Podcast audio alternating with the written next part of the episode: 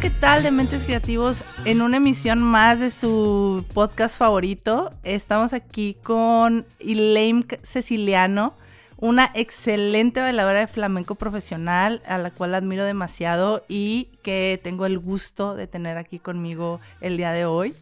Eh, vamos a platicar un poco acerca de cómo lleva ella eh, la creatividad al terreno del baile y, y y muchísimas cosas más. Eh, platicaremos un poco de su trayectoria y cómo ella vino a dar aquí a Sevilla eh, viniendo de tan lejos. ¿De dónde vendrá? Lo averiguaremos en este podcast. Bueno, Elaine, eh, encantada de tenerte con nosotros. Ay, muchas gracias. Muchas gracias y además gracias por tan bonita presentación. Me siento muy elogiada sí. y muy, muy, muy abrazada. Muchas gracias. Gracias a ti por invitarme. Un placer. Eh, desde hace tiempo yo vengo viendo tu trabajo y, me parece espectacular.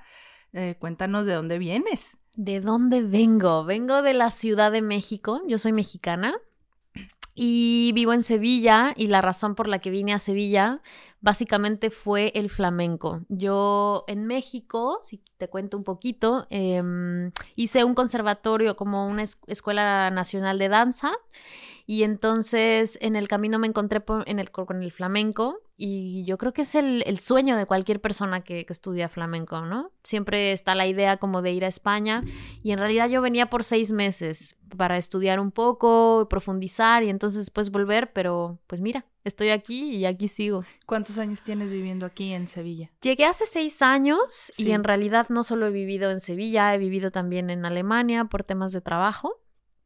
Y llegué, mm, bueno, eso, hace seis años y, permanezco de este lado del charco, así que contenta. Muy bien. Y agradecida.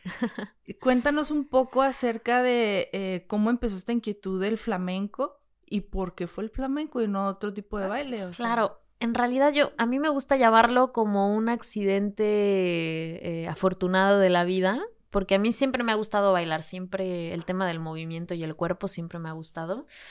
Estaba yo estudiando el bachillerato y tenía que elegir una asignatura artística, entonces yo estaba segura que quería algo con movimiento, pensaba hacer folclore mexicano, pero de pronto ya no había espacio y entonces alguien en ese momento se acercó y me dijo, ¿por qué no pruebas flamenco? Yo no tenía idea de lo que significaba flamenco, pero dije, bueno, vale.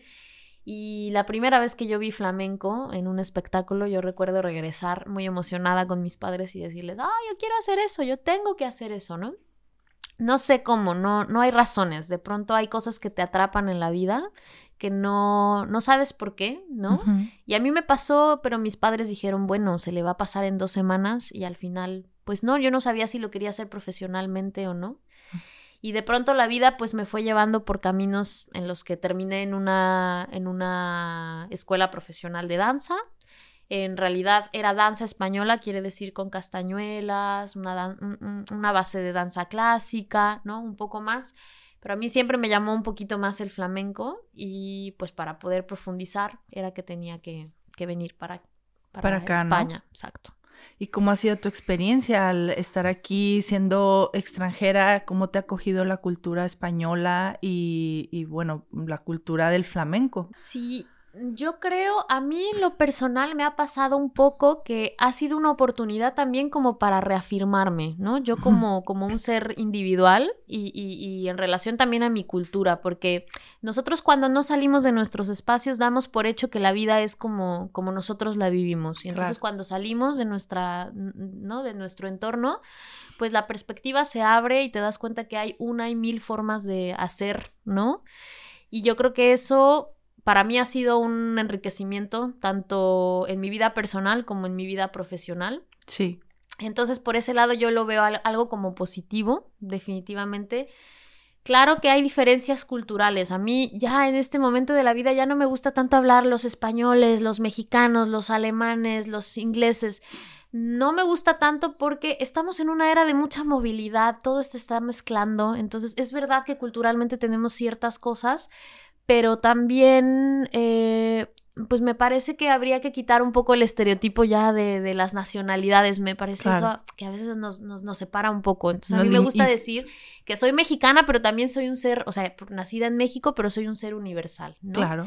Entonces, yo me he sentido muy bien, muy bien acogida, aunque hay ciertas diferencias en las que me cuesta un poco entender quizá, porque yo tengo unas formas distintas de hacer o de, o de, de no sé, sí, yo creo que de hacer, ¿no?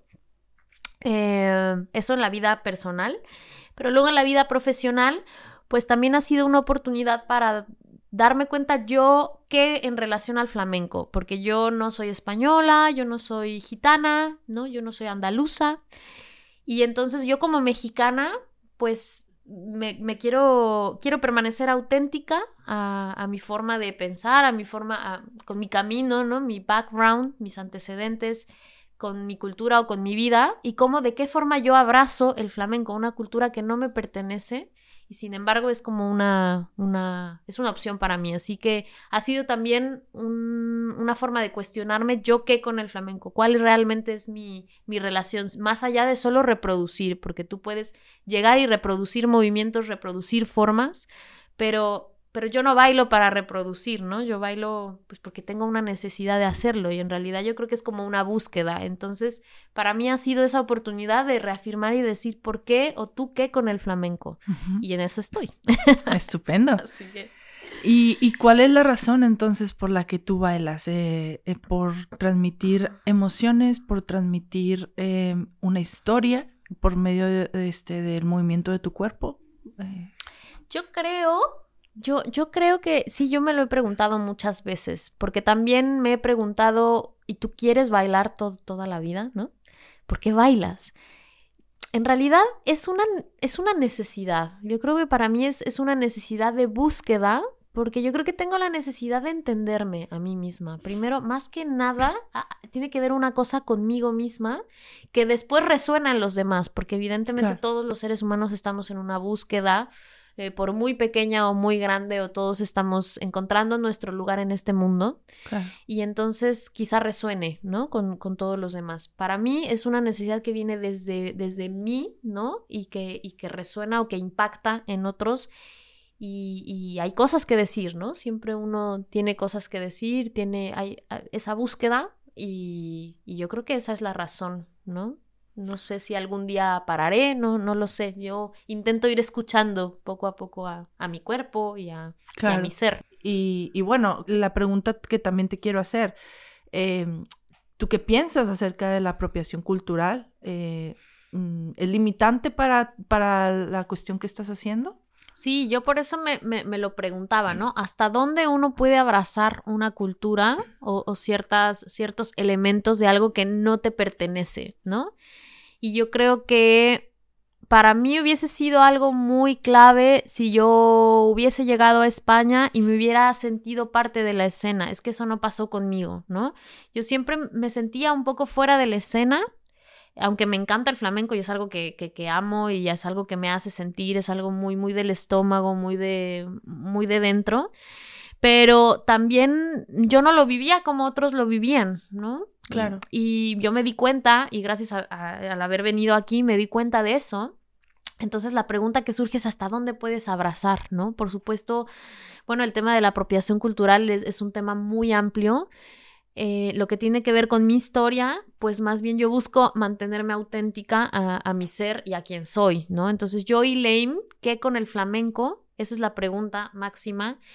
Y yo creo que también eso como que le cambió un poco el giro a, lo que estaba haciendo, ¿no? Entonces ahora mismo estoy un poco más inmersa en hacer trabajos de fusión, estoy un poco más en la búsqueda de algo pues que tenga que ver más conmigo y con lo que soy, ¿no? Más allá de, insisto, de solo reproducir porque porque es maravilloso, porque a nivel forma y a nivel visual va a ser estupendo, pero para mí importa mucho el contenido, ¿no? Que lo que está adentro. Así que, así que yo creo que sigo en esa búsqueda. En realidad, en este momento, justo estoy intentando encontrar mi espacio dentro de la relación de flamenco, que es algo que amo, a lo que me dedico, que yo he elegido, y luego como yo y Lane mexicana, venida, trabajada en no sé dónde y como yo con mi historia estoy ahí. ¿Tienes algún tipo de baile que, nos puedas contar que estás fusionando con, con el flamenco o, o, cómo va? Sí, bueno, actualmente soy parte de un proyecto, de hecho en, en Alemania somos una compañía en donde em, estamos personas de diferentes países, entonces hay personas de Rusia, de Israel, de Argentina, de España, de Alemania, de México. Algo que nos une, pues es que, e, esa, que somos multiculti, ¿no? Y entonces, bueno, trabajamos en proyectos de, de, bueno, yo le llamo eh, fusión porque en realidad no es solo flamenco tradicional ni la línea eh, tan tradicional del flamenco. Y entonces, bueno, hemos, hemos hecho trabajos con música clásica, música de Vivaldi, por ejemplo. En donde la línea es un poco más dancística, no es lo que la gente ve en el tablao, por ejemplo, que es una que es una dinámica totalmente distinta, la, dinámica que hay en el teatro y en un tablao, pero además este proyecto pues fusiona un poco la música, la música clásica de Vivaldi. Tenemos otro espectáculo también em, que es un estilo dance theater, que es como danza teatro más o menos, un poco más tirando a musical, porque también se tiene el interés de abrir espacio y público al flamenco, porque es un poco a veces difícil de digerir, ¿no? Lo que pasa en el flamenco. Hay, hay, hay, hay gente que le cuesta, entonces que dice como, ay, a mí no me gusta porque no sé, es muy sobrio o es muy serio, ¿no? O hay gente que, que conecta inmediatamente. Entonces, para abrir un poco espacios al, flamenco, esa era la idea. Y entonces se hizo una puesta en escena que había una historia de la, de la migración, de los españoles que migran a Alemania en los años 60 y entonces, bueno, había toda una trama y una historia por detrás y entre medio, pues había bailes eh, flamencos totalmente y bailes un poquito más hip hop y, jazz y cosas un poquito más. Entonces fue, sí, fue un proyecto muy diverso y pues en eso estamos. Y cada una con nuestra historia justamente, viniendo de diferentes lugares, pues aportó, aportó algo y se hizo un, yo creo que un proyecto, quiero decir, bonito, ¿no? Y, bastante interesante, ¿eh? Culturalmente diverso. Así es. Qué, bonito.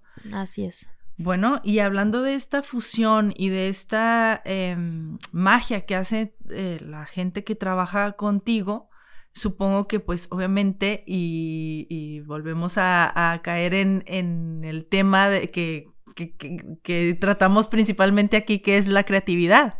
Sí. Hay mucha creatividad de por medio. Eh, para poder crear todas esas fusiones, para poder intercalar ideas. Eh, y bueno, yo te quiero preguntar, ¿qué es para ti la creatividad desde, desde tu punto de vista eh, de bailarina? Sí, bueno, yo creo que la creatividad es muchas cosas. Si yo me pongo a pensar, la creatividad está presente en todos los días, en el día a día y en todas las personas. A mí lo primero que me gustaría decir es que la creatividad no solo implica a las personas que se dedican al arte, ¿no? Que muchas veces yo he llegado a escuchar discursos como, ay, bueno, yo no soy creativo porque yo no, yo no me dedico a pintar o yo no me dedico a... Y, yo creo que la creatividad está en el simple, en el acto más simple del día a día, Em, y creo que es necesaria, ¿no?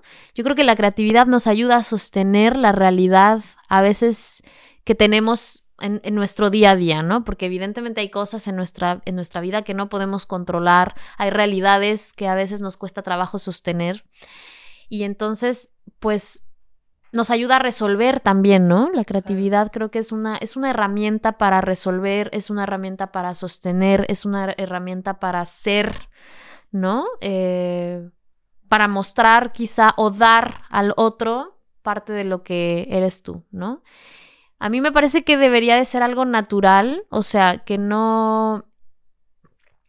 Que, venga desde un, desde un acto de naturalidad y de honestidad, que también es, es, importante.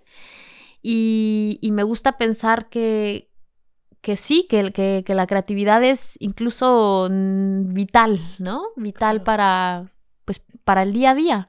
Como bailarina, evidentemente, pues es, una herramienta que, que, además yo creo que se desarrolla, ¿no? Que, que, se puede desarrollar. Que a mí una persona que llega y me dice, mira, yo no soy creativo, pues yo digo, pues vamos a hacer que seas creativo, ¿no? Vamos a, vamos a indagar.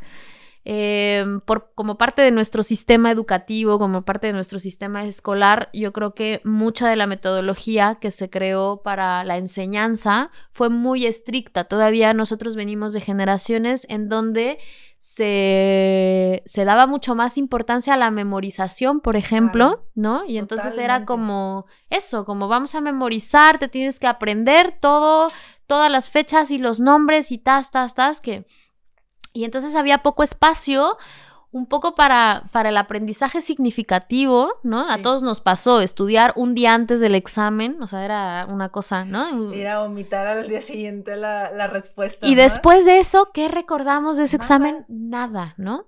Totalmente. Entonces, venimos de ese sistema escolar en donde hay poco espacio de crear, hay poco espacio de eh, proponer, hay poco espacio, ¿no? Y, y la creatividad solamente está en las clases artísticas, ¿no? Si tú estás en dibujo, entonces aquí puedes usar tu creatividad y puedes dibujar un árbol como tú quieras, ¿no? Claro. Y es algo triste. Entonces creo que nos hace falta relacionarnos con el término de creatividad. Que no creamos que es, es, es un término ajeno a nosotros eh, y, que, y que podemos ser creativos y que podemos, con, con el acto más mínimo o minimalista del día a día, creo que podemos, podemos ser creativos, ¿no? Claro. Y, y bueno, ya me estoy yendo porque iba a decir con respecto a la danza, por supuesto que es una herramienta muy importante para mí. Eh, para mí es una búsqueda, ¿no? La creatividad también tiene que ver con una búsqueda constante. Si, tú hay, si hay una búsqueda constante, las cosas creativas aparecen. O sea, porque sí, porque en la búsqueda yo creo que está esos caminos nuevos, ¿no? Hacia Sí. dónde me lleva esta línea de trabajo. Si yo estoy en un estudio, hacia dónde me lleva esto y eso va a dar un, un- un resultado diferente, ¿no? Por ahí hay una frase de ahora no, no me recuerdo, pero que si tú haces las formas de, de la misma, o sea, si, si tú haces las cosas de la misma forma, obtienes el mismo resultado, ¿no? Sí. Y entonces, pues esto es, es, es un- una evidencia de que si hay búsqueda y entonces nos permitimos abarcar o habitar otros, otros caminos. pues los resultados pueden ser diferentes. Y yo creo que ahí está parte de la creatividad. ¿no? Claro, pero mm, me gusta mucho que toques ese punto porque eh, también está mucho, la- eh, que ahorita ya está muy trillado usar esta frase de la zona de confort. Sí. Pero, pero Ay, que... la zona de confort. Pero la zona de confort es algo que nos pasa mucho y que quizá por eso no, no innovamos, ¿no? ¿no? No vamos por otros caminos que no, que, que no conocemos porque o nos da miedo o no nos sentimos seguros o hay, hay- hay muchas cosas que, que- que nos vuelven vulnerables y que nos hacen quedarnos mejor ahí donde conocemos. Y, y creo que también la magia de crear está en equivocarse, o sea, está Sí. en, en error, en prueba, error, prueba, error, hasta que, bueno, encuentras un punto medio en donde dices, aquí me siento cómodo. Tuve miedo, lo hice, pero, pe- pero lo logré, ¿no? O sea, mm, y, y, y, y innové, Ya. ¿no? Ya. Sí, sí, justo. Bueno, perdón que te interrumpa, pero me gustaría Sí. decir justo algo a- acerca de la zona de confort. Sí. Yo no la penalizo tanto. Yo no penalizo tanto la zona de confort. Ajá. Creo que hay un poquito de mm, un poquito de presión social con el tema de si estamos en la zona de confort, sal de la zona de confort. Y me parece sí es importante salir de la zona de confort. Sin embargo, también tenemos que saber cuándo, ¿no? Y justamente has tomado, o sea, has, has dicho algo que me parece muy interesante que dices, bueno, cuando no me siento seguro, cuando hay miedo, cuando me siento vulnerable, ¿no? Pues nos cuesta más trabajo salir de esa zona de confort. Me parece que también hay, eh, hay una importancia de respetar procesos humanos, que no Es- pasa nada si hay claro. momentos en los que te sientes, te sientes inseguro, porque eso es una sensación normal del ser humano. O si tienes algún miedo, pues miedos tenemos todos, o si tenemos, nos sentimos vulnerables, pues la, vulnerabi- los- la vulnerabilidad nos, nos, nos hace sentir cosas. Yo no la penalizo tanto. Eh, sin embargo, sí, o sea, que hay, em, que creo que no podemos habitar esa zona todo el tiempo. Exacto. ¿No? Es a, es a donde yo también quiero ir. Eh, Odín Duperón es eh, un escritor, eh, actor, creo que también eh, mexicano. Y él ha hablado en un monólogo acerca de eso. Entonces, que te dicen, tienes que ser el número uno, tienes que ser el número uno. y él dice, ¿y si yo quiero ser el número cinco? Claro. Pásele el número dos, pase el número tres, yo quiero ser el cinco y no va a haber problema. Y están- es- estás en todo tu derecho, claro que sí. Pero el, es, es una línea muy delgada que divide en siempre querer estar y ser el número cinco, que no pasa nada si lo Y quieres que ser no toda- pasa nada, ¿no? toda tu También, vida. claro. pero eh, que también hay un mundo que si tú por miedo no, no, no te atreves a cruzar, te vas a perder. Y que también es maravilloso dar ese salto y atreverte a, a- aún con miedo a, a ir a, a un lugar mm, que a lo mejor sea eh, desconocido, pero que estoy segura que cuando saltas vas a caer en algo bueno. O sea, sí. eh, vas a caer en algo que, que, que te va a hacer madurar, digamos, o, o experimentar también cosas diferentes. Yo creo que darle valor a ese número 5, ¿no? Si tú decides Sí. estar en el número 5 es perfecto. Tú no tienes que estar en el número 1. Pero dale valor a estar en el número 5. ¿Y qué quiere decir darle valor, no? Pues yo creo que mm, ahí entra la creatividad un poco. Decides estar en el número 5, pero no va pero no se vale estar como con esta actitud de, bueno, estoy en el número 5, ¿no? Pues, Claro. hombre, Échale candela, ¿no? Un poquito. creo que necesitamos herramientas para eso. Sí. Necesitamos herramientas para romper los miedos, las barreras, eh, no muchos prejuicios. Vivimos en una sociedad en donde todos queremos hacerlo bien. ¿No? Todos tenemos miedo, como tú has dicho, a fallar, tenemos miedo a... Y entonces no pasa nada, justamente, no pasa nada si fallamos, no pasa nada y ahí está, ahí está donde la crisis, ¿no? Además, la, la creatividad está relacionada con la crisis muchas Sí, veces, ¿no? sí, la sí, la sí. crisis, pues tienes un problema, lo tienes que resolver y tienes que encontrar una forma de salir. Entonces, em, pues eso, tener, tener, tener presente que, que es importante de pronto fallar, cometer errores, que no pasa nada, pero que nos cuesta mucho trabajo y eso es un impedimento justo para el desarrollo de, nuestro proceso creativo. Claro. Sí, sí, totalmente, totalmente.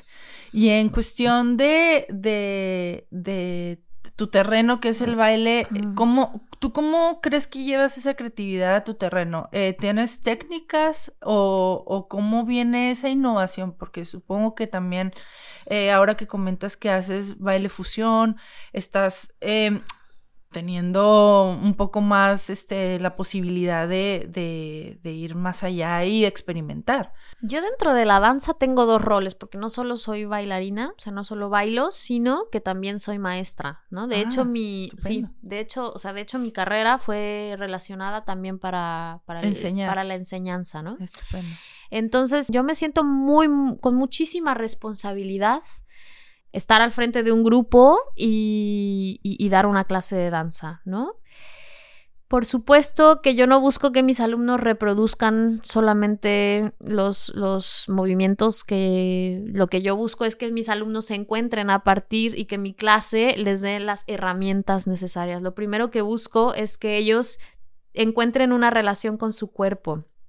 He dado clases en diferentes lugares del, o sea, del mundo y entonces muchas culturas tienen mucho más problemas para relacionarse con el cuerpo, por ejemplo, ¿no? Para nosotros como latinos es algo un poco más natural, porque Sí. tú tienes una fiesta y bailas y entonces estás bailando con el tío y de pronto estás bailando merengue con la prima y de pronto estás, pero hay muchas culturas que el tema del uso corporal lo tienen totalmente anulado y lo primero, pues, es buscar esa comodidad, ¿no? En ese, ese lugar, ese espacio seguro en el que, en el que crean que, que no van a ser juzgados y que no lo tienen que hacer bien de, de- de primer momento, sino simplemente que se sientan con- cómodos con, con, ellos mismos, porque además normalmente estamos frente a un espejo y eso implica mucho. Parece que no, porque parece que no, pero el estar enfrente de un espejo, estar haciendo un movimiento que no es algo muy natural en ti, pues mm, nos autojuzgamos demasiado, entonces empiezas, ay, pero qué mal lo estoy haciendo, qué feo se ve, y entonces hay discursos de alumnos como maestra, es que en ti se ve muy bien el movimiento, es que tú lo haces muy bien y mírame a mí, y es que yo he tenido no sé cuántos hijos y mira mi cuerpo, y ¿no? Entonces, bueno, primeramente buscar esa comodidad.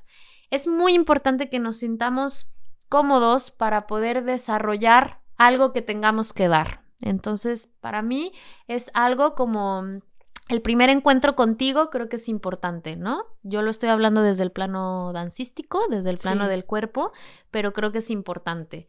Porque si no, entonces la gente no se atreve a proponer. No hay, no hay ese espacio a proponer, ¿no? Claro.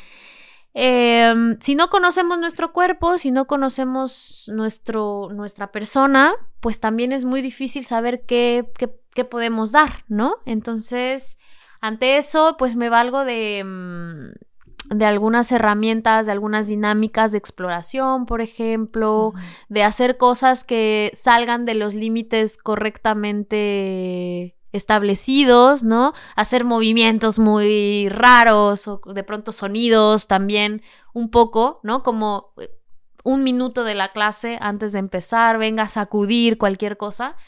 Y entonces dar espacio también a que de primer momento pues enseñen su, su, movimiento, ¿no? No corrijo tanto, por ejemplo, no hay tantas correcciones, yo, yo doy elementos eh, bases como de postura, ¿no? Y dejo que, sean, porque si yo empiezo como a corregir desde la clase número uno, entonces ya hay como un... Tensión. Como tensión corporal, ¿no? Entonces lo primero pues es eso, que se sientan cómodos y después pues es muy importante la exploración, la búsqueda. Entonces... Yo de un movimiento tradicional, por ejemplo, del flamenco, propongo después una actividad como decir, bueno, ahora venga cada uno va a formar su movimiento y, como quieran, o doy pautas, ¿no? Como, bueno, un movimiento que pase por aquí, aquí, un movimiento que dure tanto, un movimiento que tenga, ¿no?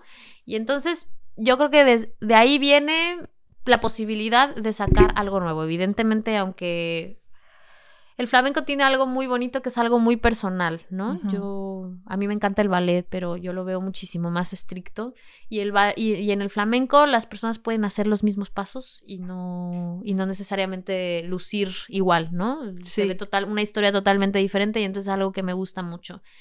Cada una o cada un, une o uno eh, a la hora de hacer un, un movimiento pues vas a obtener un resultado totalmente distinto. Además de la búsqueda que implica, bueno, pues ahora le voy a poner algo mío, ¿no? La creatividad creo que está ahí inmersa. O sea, la creatividad creo que creo que es que te permitas a ti mismo de pronto hacer algo diferente, que no tengas miedo pues que no haya miedo, ¿no? Que sabemos que es una sensación normal, que todo el mundo lo pasamos, sin embargo, como intentar salir de eso y permitírtelo, porque yo creo que a veces no nos lo permitimos, justamente, ¿no? Claro. Es, eso.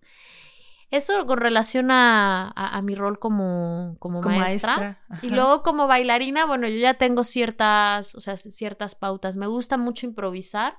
Para mí, unos minutos antes de mis ensayos normales, improvisar eh, es algo muy bueno.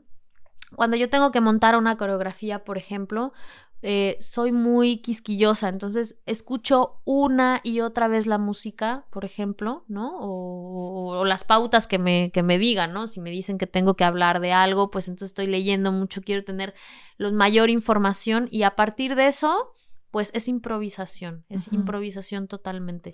Pero yo no creo que la creatividad solo la viva cuando bailo. Yo de verdad creo que la creatividad la vivo en el día a día. En el día a día, ¿no? Claro, que es lo que comentabas. O sea, que somos también, pues no, no, no, nada más tú te, te encasillas en ser eh, bailarina. O sea, tú eres hija, eh, maestra, eres, eres muchas cosas. Claro, Entonces, claro. en cada, en cada rol que, que, que tienes en tu vida, pues yo creo que también puedes incorporar un poco de creatividad en, en, en cada, en cada momento, ¿no? Exactamente. Y también eso me encanta. Y para ella iba la siguiente pregunta Ah. acerca, pero me la ganaste, eh, acerca de la improvisación, porque, bueno, yo siento, y ya tú me darás tu opinión acerca de esto, pero que la improvisación es mm, fundamental también en, en el momento creativo, ¿no? Eh, creo que el- también la creatividad llega a partir de, a veces de la nada. Sí. A mí me ha pasado muchas veces, eh, yo solía antes, ya no, pero te- tener una libretita Ajá. ah, en la noche, en mi mesita de noche tenía una libretita, porque los momentos más creativos me venían cuando estaba durmiendo y cuando yo soñaba. Entonces yo soñaba ciertas cosas, entonces me levantaba y para que no se me olvidara, claro, las anotaba y tengo una libreta llena de cosas que, que anoto y, y cortometrajes, eh, cuestiones eh, audiovisuales. Gracias a esa libreta la he los he podido eh, aplicar incluso a guiones cinematográficos, cosas así. Y, y bueno, cada quien tiene su- sus formas, pero es verdad que sí, este, Mm. eh, eh, la improvisación, que, que volviendo a- al tema de la improvisación, yo creo que es, eh, es fundamental, ¿no? Para, para el, el- el momento creativo que, que llegue, ¿no? Sí, sí, totalmente. La improvisación yo creo que es, es, es una herramienta. Y, y otra cosa, yo por ejemplo, no sé si a ti te pasa, pero yo tengo colegas que cuando compartimos la forma de cómo nos llegan las ideas o cuando yo veo un trabajo de algunos colegas les digo, bueno, ¿y cómo llegaste a esto, no? ¿Cómo, cómo fue Ajá. que se te ocurrió? Y entonces pues tengo historias muy graciosas de colegas que me dicen como, pues mira, es que yo simplemente estaba un momento sentado y de pronto sentí que la información llegó de otro mundo y entonces arra- arraigó mi ser y entonces, ¿no? Y yo digo, wow. Pues qué bien, yo y Lane, por ejemplo, pues no tengo esa conexión muchas veces. A mí me encantaría, Claro. yo digo, me encantaría estar en el lugar en donde tú estás, ¿no? Claro. Y entonces es ahí en donde yo creo que no debemos preocuparnos ni, ni, ni debemos tener como una sensación de eso no es para mí o yo no soy bueno, ¿no? Porque si no viene el- ese momento o esa idea de pronto tan así, debemos de entender que no pasa nada y que muchas veces nosotros la tenemos que buscar. Ajá. Sí, ¿no? Entonces, totalmente. si a mí Lame no me llega a la... o como tú, ¿no? Que dices, me llega por la noche, Sí. es increíble, Sí, ¿no? sí. O estás en la ducha y de pronto te llega, pero habrá veces que no te llega No, y que no. lo tienes que buscar, Claro, ¿no? Que tienes que crear una coreografía para una, en una semana presentarla y no te llega la idea y entonces dices, ¿qué haces, no? Claro. Y estoy hablando de la danza, pero puede ser en, en- el tema de de la cual- oficina o de cualquier, Cualquier ¿no? tema, de o sea, cualquier tema. Sí, sí, sí. Y entonces, pues muchas veces hay que buscarla. Y entonces yo creo que está ahí en intentar, en intentar, sí, hacerlo diferente. ¿Qué pasa si ahora en vez de hacerlo así, lo hago de otra forma? Ajá. ¿No? ¿Qué pasa si pongo esto en vez de, ¿no? Y entonces, pues bueno, también entender que, que puede pasar y que no pasa nada. Claro, estupendo. Eh, y en tema, ah, bueno, estabas comentándome que has trabajado en Alemania, ah, también aquí en España, tienes experiencia en el extranjero en, en- en varias zonas y es muy enriquecedor tener una persona eh, extranjera eh, con, eh, ahora en, en set porque nos puede dar su perspectiva acerca de, las vivencias que has tenido eh, incluso en un país, en otro. ¿Tú de cómo ves, eh, hay, diferencias eh, culturales eh, de, en creación en, Alemania, en España, en México? ¿Cómo, cómo ves esto? Sí, em, yo creo que sí. Y, es por eso, yo te hablaba de la comodidad del cuerpo, y Ajá. porque creo que nos tenemos que sentir cómodos para, para crear, ¿no? O para, o para nuestro proceso creativo. Y también hablábamos un poco fuera de set mm, sobre la cultura mexicana, por ejemplo, ¿no? Sí, que creo que somos una cultura maravillosa y súper potente y con un potencial inmenso, pero que también tenemos un sentimiento de inferioridad un poquito, un poquito ahí todavía, que Sí. venimos arrastrando, bueno, por, mm, por temas históricos o por cualquier tema. Y entonces, lo que sí noto, o sea, sí me... mm, he tenido esta oportunidad como de compararme mi proceso con procesos de otros, de artistas de otros, de otros lugares. Y sí veo que culturalmente nos da, mm, nos da miedo no ser suficientes. O sea, que tenemos por ahí arraigado como cultura mexicana. Bueno, además que habrá rasgos de personalidad, ¿no? Evidentemente, por ahí. Sí, totalmente. Pero, pero que sí veo yo, hay, hay algo que me gusta mucho. Yo trabajo mucho con, con chicas de Israel, por ejemplo, ¿no?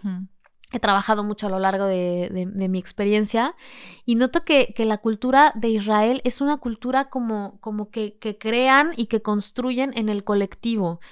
Y es algo que es, maravilloso porque de esa forma veo que ellas crean, ¿no? Hablo de ellas porque, porque la mayoría de mis compañeras son, son, mujeres.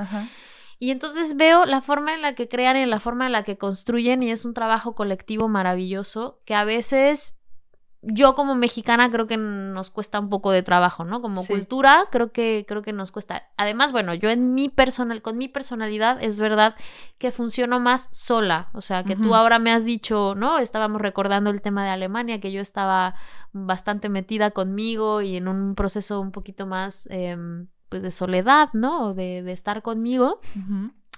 Y debo decir que a mí me funciona, o sea, mi proceso a mí me funciona porque me, distraigo muy fácilmente. Entonces, entonces a veces necesito, sí, estar como conmigo, chas, chas, chas, chas, chas, ¿no? Pero sí, en comparación con otras culturas, sí veo que, que, hay ciertas, ciertos rasgos que, que podrían mm, o sea, que podrían influenciar el proceso creativo de una persona y que probablemente pues sea, por ejemplo, esto que he dicho, ¿no? El, sentimiento de inferioridad o... Entonces, sí lo, noto. O, culturas que están como mucho más...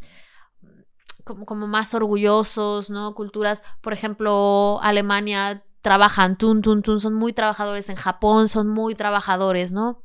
Sí. Eh, un España o un México hay más espacio a la espontaneidad. Sí. Entonces a lo mejor podemos llegar al mismo punto, pero desde diferente forma. Pero eso no quiere decir que uno pueda ser más creativo que, que otro. El otro. Simplemente tenemos formas distintas, pero la capacidad creo que está implícita en, ambas, ambas culturas o en ambas personas, ¿no? Claro. Lo único es que a lo mejor el, el alemán se sentirá más cómodo si lo trabaja de no sé, siete, claro, siete semanas antes. Claro. Y pues a lo mejor un español o un mexicano dice, pues yo me siento más cómodo con lo que surge en el momento, ¿no?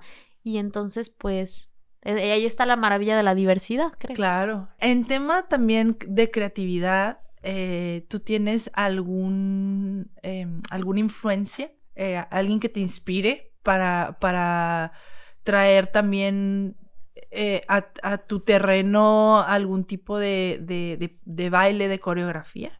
Eh, mm. eh, ¿Admiras a alguien del medio o fuera del medio? O sea, ¿qué, te inspira?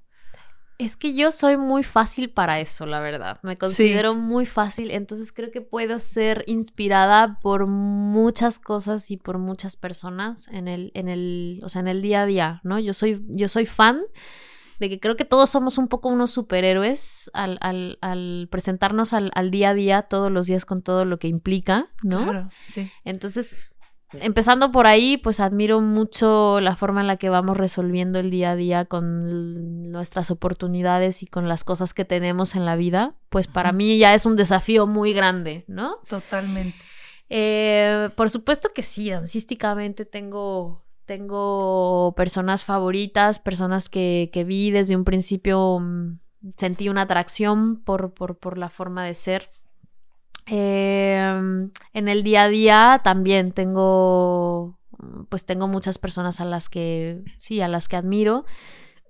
Pero te digo, en realidad creo que puedo sentirme inspirada por la mínima cosa. O sea, que yo puedo ir, no sé, puedo gastar el día en en el campo, por ejemplo, y ver una flor muy especial que me gusta y entonces empiezo a pensar en eso. Parece tonto, pero de verdad que a veces es así. Y entonces eso me puede dar para, para otras cosas. Cosas que me mueven mucho también, pues es las cosas sociales que pasan en el día a día, ¿no? O mi proceso personal, ¿no? Como me siento triste hoy, ¿por qué me siento triste?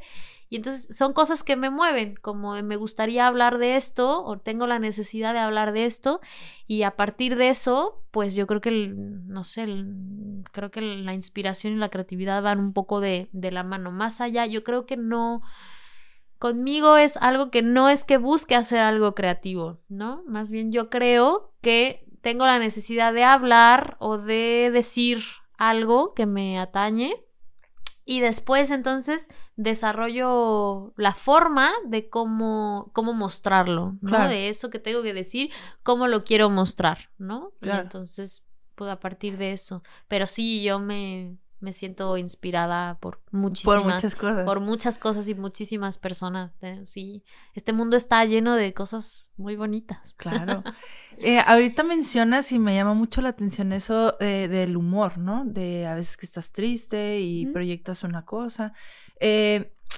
en el baile mm, supongo que también se nota el, dependiendo del humor que estás, eh, la intensidad que tú, que tú manejas en el baile o la intencionalidad que tú tienes para bailar, ¿no? No, bueno, en realidad sí, yo creo que es el reflejo de, de sentimientos, de sensaciones, de percepciones, ¿no? Que por supuesto que nosotros habitamos la oscuridad y la luz continuamente, ¿no? Sí. Em, entonces, bueno, es un juego porque a veces pasa que tú cuando creas una pieza, la creas con una emoción que después cuando la reproduces, esa emoción misma ya, no, existe, ¿no? Exacto. Y entonces, pues tienes que ir otra vez a esa emoción un poco para poder mostrar al, al otro eh, lo que pues sí, lo que querías decir, ¿no? Lo que estaba pasando en ese momento. ¿Por qué he decidido traer esto? ¿Por qué he decidido mostrarlo, no? Claro. Entonces a veces pasa eso y bueno, para eso pues hay, hay, algunas, hay algunas dinámicas o algo que te, que te permiten a veces entrar, a veces simplemente es algo muy simple y simplemente conectas con la emoción y, y ya está. También pasa que a veces tienes que bailar algo que hable como de mucha alegría y de mucha apertura y justamente ese día has tenido un día fatal, ¿sabes? Que no... Pero entonces, bueno, es parte como de los actores justo cuando tienen que desarrollar su rol un poco. Pues yo creo que, que, es parte de eso, ¿no? Todo está relacionado con las emociones y, y las sensaciones. Y otra cosa que me gustaría, sí, como decir, es que creo que también socialmente tenemos mucho rechazo a las, a las sensaciones que le llamamos negativas, ¿no? Claro. Como, al miedo, a la ira, al enfado. A estar triste. exacto, a la tristeza. Y yo creo que, bueno, son sensaciones que debemos aceptar, que no pasa nada. Claro. Que, que son normales, que no está mal sentirlas, ¿no? Y que, y que después, bueno, que ahora qué hago con esa sensación. Exacto. Más bien, Más bien es abrazarla y canalizarla para que pueda surgir algo mejor. Exactamente. Pero no reprimirla, porque también, bueno, sí, socialmente se ha educado a no llorar, a, a, no sentir ira, a no sentir eh, temor. Ay, me siento mal, ay, no te sientas mal. Pues bueno, sí, me siento mal, ya está. y es normal, es, natural, sí, es, eso es muy cierto. Sí. Eh, bueno, eh, en cuestión de, de, de, esos bloqueos, porque también siento que, que, en el proceso creativo no todo es color de rosa y venga, se te viene una idea a la cabeza y la llevas al acto en, en cinco minutos, sino que lleva un tiempo y lleva un proceso, una maduración. Y en ese proceso y maduración, eh, pues claramente hay bloqueos. Así es. ¿Te ha pasado algo eh, y cómo lo resuelves? Ah. Sí, sí, sí me ha pasado eh, me ha pasado que tengo que hacer cosas para una cierta fecha y que faltan tres días para esa fecha y que digo, madre mía, ¿qué voy a hacer? Gracias a la vida siempre he tenido la suerte de poder cumplir, nunca me ha pasado que no cumpla con algo que tengo que hacer, pero sí te enfrentas, claro, a ese bloqueo y de hecho se habla mucho de ese bloqueo en el, en el mundo artístico, ¿no? ¿Qué pasa cuando no, no me viene nada? Sí. Em, hay ciertas, yo creo que hay ciertas herramientas, que es algo muy personal. Yo leí un libro que se llama El Camino del Artista, en donde la, autora proponía, por ejemplo, hacer un ejercicio de escribir tres páginas todos los días, que fuera lo primero que hacías, antes de desayunar o antes de irte al gimnasio o antes de tomarte el café de la mañana o quizá con tu café de la mañana, escribir tres páginas en el día a día. Sí. De lo que te viniera a la mente, ¿no? Y si no tienes nada que decir, pues justo escribir el no tengo nada que decir, no sé por qué, y de pronto las ideas vienen. Ella aseguraba que era una, una forma de, mm, de, de, que apareciera el proceso creativo, ¿no? Yo lo estuve haciendo por un tiempo porque yo tenía que crear un espectáculo y dije, bueno, vamos a ver si, si se, ¿no? Si, se da, ¿no? Si se refleja al final. No, los, no lo sé, yo creo que somos tan complejos como seres humanos y somos tan personales que habrá recetas que nos funcionen a unos y a otros no. Sí, sí. A mí en lo personal, evidentemente el escribir es algo que a todos nos, nos mueve, ¿no? Sí. Y encuentras algo y de pronto pasa tiempo y, lees lo que escribes y, y, te sorprendes, ¿no? De, sí.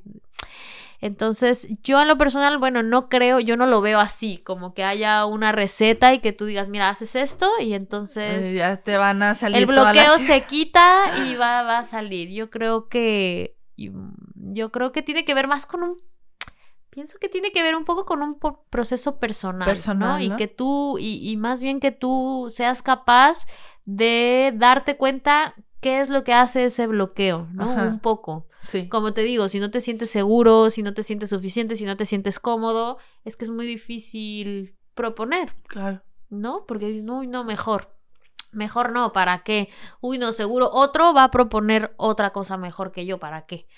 ¿No? Y entonces yo creo que esos son, son cosas importantísimas. Pero bueno, escribir, leer siempre, eh, observar las cosas, pero de verdad observar que vivimos ya en un mundo tan rápido, en donde todo pasa tan rápido y tenemos tantos estímulos que luego ya no prestamos eh, importancia a las pequeñas cosas. Y yo creo que a veces en las pequeñas cosas ahí hay mucho contenido. Sí, sí, sí, totalmente. Yo creo que. Así que, bueno. Eh, ya para finalizar, eh, quisiera que le dieras a, a, la audiencia, a las personas que están este, viendo esto, ya sean bailadores, ya sean artistas o no artistas, bueno, pero eh, más enfocado en, el ámbito y en el terreno del baile, que, es lo que te pertenece a ti. Em, ¿Algún consejo para, para, seguir adelante si están al, eh, estancados en algún proceso creativo o, o están muy inspirados? ¿Qué, qué, qué les dirías en general? Wow, esta pregunta es difícil, ¿no? yo creo que, no sé, en, tema dancístico, pues yo creo que sería eso, que, que la búsqueda nunca pare, que nos permitamos hacer cosas que incluso ninguna, en ningún momento de nuestra existencia pasó por nuestra cabeza yo creo que también eh, hay que darnos eh, siempre también importante con responsabilidad. A mí me gusta hablar de la responsabilidad en el sentido de, de no hacer cosas locas por hacer cosas locas, ¿no? Sí. Sino que haya un porqué. Si hay un porqué, yo creo que esa búsqueda o el resultado de esa búsqueda va a ser algo con mucho peso. Entonces creo que es importante atrevernos y siempre tener muy claro por qué lo hacemos, ¿no? Es, es, importante. ¿Qué quiero decir con esto? ¿O qué, ¿O qué me mueve de esto? ¿Que yo quiero mostrarlo? ¿O qué para mí es importante de esto?